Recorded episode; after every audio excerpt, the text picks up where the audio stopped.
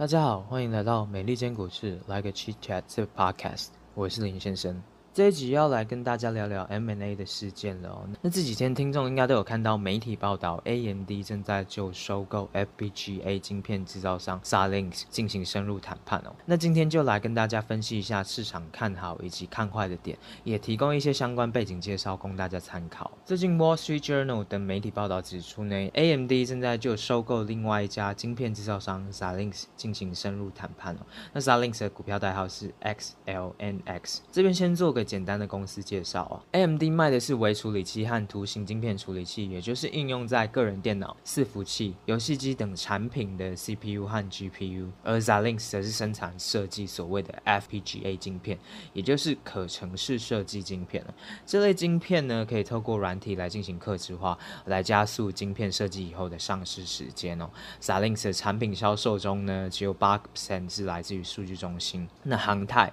测试。工业终端呢，只是占了四十一个 percent，而车用广播消费终端只是占了十六个 percent。通讯基础建设终端只是占了二十九个 percent 哦。Xilinx 在 FPGA 晶片领域呢，主要是跟 Intel 旗下的 Altera 寡占整个市场哦。Xilinx 的市占率大约超过五十 percent 哦。然后 MD 和 Xilinx 都是采用 Fabless 无晶圆厂模式哦。晶圆代工找的是台积电。Wall Street Journal 报道指出，这笔收购交易呢，最快可能下个礼拜就会宣布哦。那这边也重申，因为收购消息还没有被官方证实哦，因此也都还有可能面临谈判破局的可能性不过，如果消息被两公司证实的话呢，长期而言呢是具有战略意义的，因为在这个时候进行收购，刚好可以利用 AMD 的高股价估值来降低收购的成本哦。而且 Xilinx 的产品对于 AMD 而言呢，在 5G 基础建设、工业、车用和云端数据中心等等的新终端市场呢，都是具有互补和稀缺性的特质的哦。然后，对于 AMD 迎战 Intel 和 NVIDIA 等等规模比较大的同业而言呢，也会更加有利哦，因为 AMD 收购 Xilinx 以后呢，就可以扩充产品线和营运规模，也能够更好的应对快速增长的半导体设计成本啊，以及呃这个半导体设计的复杂性。Xilinx 的现任 CEO 呢，Victor 彭也曾经在2005年到2008年间任职于 AMD。当时呢，Victor 是图形晶片处理器 GPU 业务部门的负责人哦。那管理层流动上呢，还有一个有趣的观察点哦。Intel 收购的 Altera 的营运主管 Dan McNamara 去年离开 Intel 以后呢，就加入了 AMD 的数据中心业务部门哦。因此，AMD 这次要收购 Xilinx，估计也是和 McNamara 做了很详尽的评估哦，特别是针对数据中心终端的部分。至于从风险层面来看呢，任何收购交易都有可能会在短期内呢，让 AMD 无法聚焦于主业 CPU 和 GPU 业务。更何况 AMD 正处于利用 Intel 制程问题持续强攻 CPU 市占率的市场趋势中哦。而且监管层面呢和财务风险都可能使股价承压哦。今年到现在，AMD 的股价已经上涨了八十九个 percent，远远优于费半的呃二十七个 percent 的涨幅的表现。所以任何因收购交易带来的潜在监管疑虑，不管是来自于美国或中国的监管机关，都有可能会让整个收购交易完成的时间点拉得很漫长哦，进而导致 AMD 的股价持续承压。另一方面，从营运表现来看呢，Xilinx 的营收增速大概落在五到十 percent，也低于 AMD 超过二十 percent 的内生性营收增速哦。不过，就整体产业的观点来看，考量到 AMD 的主要竞争同业 Intel 和 NVIDIA 都是坐拥丰富资源的对手，更何况如果 NVIDIA 顺利收购 ARM 以后呢，可能会变得更加强大。也就是说，IC 设计的投入只会不断提高，因此进行产业整合是势在必行的。而这个消息呢，对于剩余的少数中小市值的运算啊、网络晶片的制造商等等呢，例如说 Marvell、Inphi、Umbrella、Lattice Semi 等等的业者而言呢，产业整合趋势也会对股价带来正面的情绪哦。而半导体产业呢，过去几个月也已经发生了两起大型的收购交易，包含 Analog Devices 收购 Maxim。和 NVIDIA 打算收购 ARM 的交易哦，虽然现在还没确定 AMD 是不是真的在洽谈收购 Xilinx，但市场最近的动态来看呢，应该也有准备好产业里还会出现大规模收购交易的可能性。那这笔收购交易的正面论点包含呢，AMD 可以将业务内容扩张到 FPGA 业务，那 FPGA 业务过往一直提供稳健而且稳定的现金流和销售的增速哦，而且也可以扩大在网络和云端终端市场的产品呢。能见度。至于负面论点呢，就是市场会担心这笔收购交易可能会使 AMD 原本很单纯的市占率增长题材变得更加复杂。目前 AMD 股价走高的主要题材就是从 Intel 手上抢 PC 和伺服器 CPU 的市占率哦，而且 AMD 这礼拜也顺利发布基于 Zen 3架构效能提升的桌电处理器哦，以及后续预计十月二十八号要发布的高端游戏 GPU Big Navi，还有第四季底预计要揭露的数据中心 GPU 产品，也都是市场看好管理层的产品执行能力哦。那特别相较于 Intel It's delay 而言呢，这个 AMD 的产品路线图以及这个发布的执行呢是更有优势的。因此呢，市场也会担心，如果产品种类往 FPGA 扩张的话，而且终端市场要跨境电信、车用、工业等等原本 AMD 没有投入的领域的话呢，会不会影响管理层按产品路线图执行的能力呢？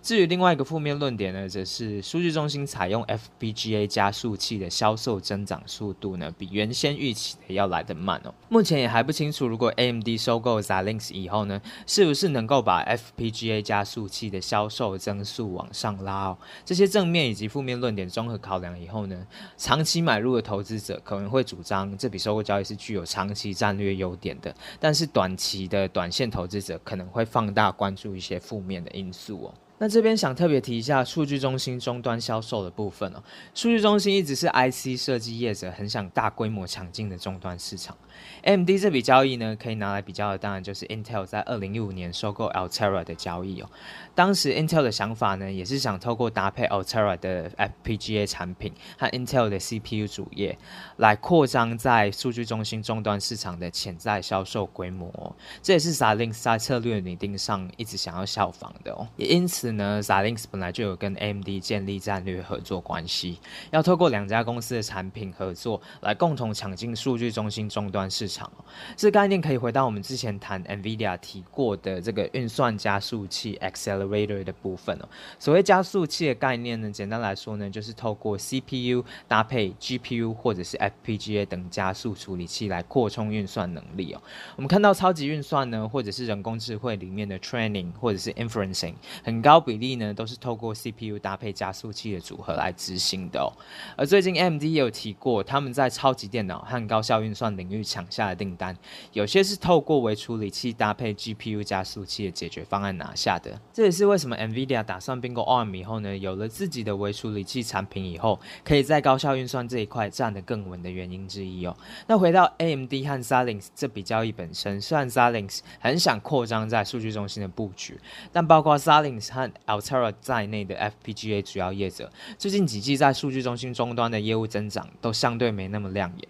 Xilinx 在最近财年的数据中心业务增速大概是十九 percent，而 FPGA 作为加速器呢，就是。主要是跟 GPU 对打嘛，那为什么打不赢 GPU 呢？主要的原因是在于呢，NVIDIA 的 GPU 在架构。软体和开源设计能力上面呢，远远战胜 FPGA 既有业者。因此呢，Xilinx 最近几年也很努力投入在 FPGA 产品的易开发性以及补足软体设计技术和 NVIDIA 之间的差距哦。当然，AMD 洽谈收购 Xilinx，很明显就是想要大规模打入数据中心终端市场嘛。可是两家公司合并以后呢，要怎么补足 FPGA 目前在数据中心应用的相对劣势，仍然是有待观察的哦。更何况 Xilinx 的数据中心业务也只占八 percent 哦，也就是说合并以后呢，AMD 还要烦恼其他终端市场的经营和策略执行哦，例如工业、车用。通讯基础建设等等终端市场的产品周期呢，通常比较长，而且客户群也比较分散，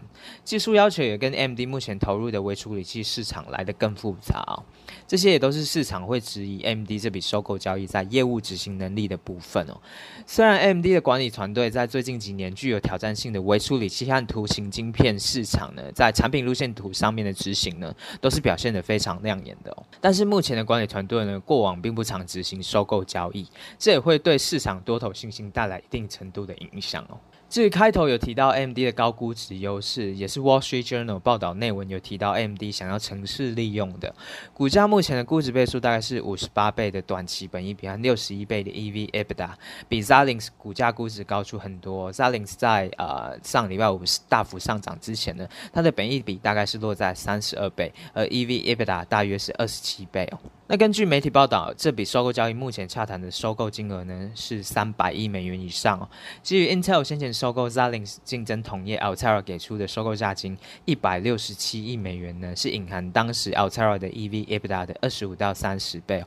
因此呢，AMD 收购 Xilinx 的交易金额可能落在三百二十亿美元左右。如果假设 AMD 以一半现金、一半 AMD 股票进行收购的话呢，以过往半导体产业的收购交易惯例来看，收购后第一年可以实现的成本重效大概只有一到两个 percent 哦。假设这起收购交易顺利在明年完成，那么后年也就是收购后的第一个完整年度，对获利带来的贡献可能大约是五 percent 左右。那如果 AMD 给出的财务条件呢，是以更高的现金比例进行收购呢，对 EPS 稀释就会更少一些哦。也就是说呢，获利贡贡献会高于五个 percent 哦，不过就收购后第一年可能影响不大。另外考虑到 Xilinx 产品毛利率结构比较高，大概在六十七到七十 percent，而 AMD 的产品毛利率则大约四十五到五十 percent，而且盈利率也是 Xilinx 比较高。因此收购顺利完成以后呢，产品销售结构也有利于合并以后的财报利润率提升哦。那中长期的预估来看呢，市场上也有分析师估中长期如果执行得当的话，Xilinx 可以为 AMD 带来二十 percent 以上的获利增量，这里也做个小结哦。股价表现来看呢，AMD 礼拜五跌了近四趴，而 Xilinx 则是大涨十四 percent。似乎市场的态度呢，倾向于中立偏负面看待这笔交易哦。后续如果真的定案的话呢，管理层的后续战略如何兼顾这么多终端市场，以及两公司产品线如何更有优势的打入数据中心、加速运算领域，估计会是市场的关注焦点所在。那关于 AMD 可能收购 Xilinx 的交易相关分析就到这边，也欢迎大家一起追踪后续的相关消息哦。您正在收听的是《美利坚股市 Like Cheech》的 Podcast，我是林先生，我们下期见。